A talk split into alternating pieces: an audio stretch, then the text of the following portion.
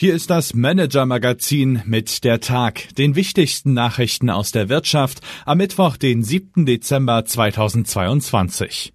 Heute mit einer angriffslustigen Aktivistin, einem optimistischen Krisenmanager und einer den Ego-Kult anprangernden Personalberaterin. Marlene Grundl, Redakteurin des Manager-Magazins, hat diese Bilanz des Tages für Sie geschrieben. Am Mikrofon ist Axel Bäumling. Unser Thema des Tages, wie die frühere DWS-Managerin Desiree Fixler zur Aktivistin wurde. Erinnern Sie sich noch an den Greenwashing-Skandal bei der DWS? Die größte Fondsgesellschaft Deutschlands wurde im vergangenen Jahr von dem Vorwurf erschüttert, ihre Fonds grüner angemalt zu haben, als es der Realität entsprach. Kurz danach rückte die Staatsanwaltschaft zu einer Razzia bei der Deutsche Bank-Tochter an. Der damalige CEO Asoka Wörmann verlor seinen Job und inzwischen ermitteln auch die deutsche Finanzaufsicht BaFin und die amerikanische Wertpapieraufsicht SEC. Die Frau, die dieses Beben ausgelöst hat, ist inzwischen zur Aktivistin geworden. Sie hat aus der Not eine Tugend gemacht. Denn seitdem Desiree Fixler von Wörmann unrühmlich gefeuert wurde, hat sie keinen neuen Job in der Finanzbranche gefunden. Und so ging sie an die Öffentlichkeit und machte ihre interne Kritik publik.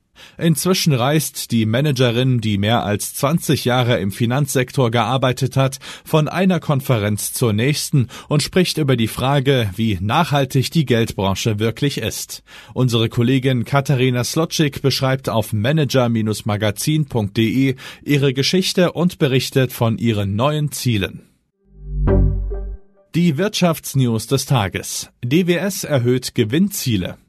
Der neue DWS-Chef Stefan Hobbs versucht unterdessen, die kriselnde deutsche Banktochter wieder auf Kurs zu bringen. Mit Sparmaßnahmen sollen Investitionen finanziert werden, die den Gewinn bis Mitte des Jahrzehnts deutlich steigern sollen. Von der verbesserten Ertragslage werden dann auch die Aktionäre in Form einer erhöhten Dividende profitieren, so die Ankündigung des Topmanagers. Anleger reagierten erwartungsgemäß begeistert. China lockert Corona-Maßnahmen. Die massiven Proteste der chinesischen Bevölkerung gegen die strikte Null-Covid-Politik der Regierung zeigen Wirkung. Der Staatsrat verkündete heute in einem Zehn-Punkte-Plan für das gesamte Land Erleichterungen für Quarantäne, PCR-Tests und Lockdowns. Was uns sonst noch beschäftigt hat. Der Crash in der Tech-Branche. Jahrelang wurde der Technologiesektor mit billigem Geld geflutet, die Bewertungen schienen keine Grenzen zu kennen.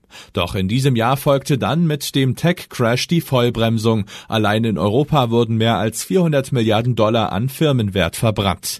Doch ganz so schlimm wie befürchtet ist die Lage dann doch nicht, wie eine Studie des Risikokapitalgebers Atomico zeigt. Kollege Kai Lange hat den Report ausführlich analysiert und beschreibt auf manager-magazin.de die wichtigsten Erkenntnisse. Die Strukturkrise in Deutschland. Deutschlands Geschäftsmodell beruht noch immer auf Innovationen aus dem vorigen Jahrhundert. Doch die Industrieproduktion bröckelt. Der deutsche Output erreichte bereits im Dezember 2017 seinen historischen Höhepunkt. Die Bundesregierung sollte daher deutlich mehr Geld in Forschung und Entwicklung investieren, meint unser Kolumnist Hendrik Müller. Nur so könnten die besten Köpfe in Deutschland gehalten werden und die Wirtschaft wieder innovativer werden. Unsere Empfehlung für den Abend. Ego-Kult in der Gründerszene. Seit rund 15 Jahren sucht Konstanze Buchheim mit ihrer Personalberatung Mitarbeiterinnen und Mitarbeiter für Unternehmen.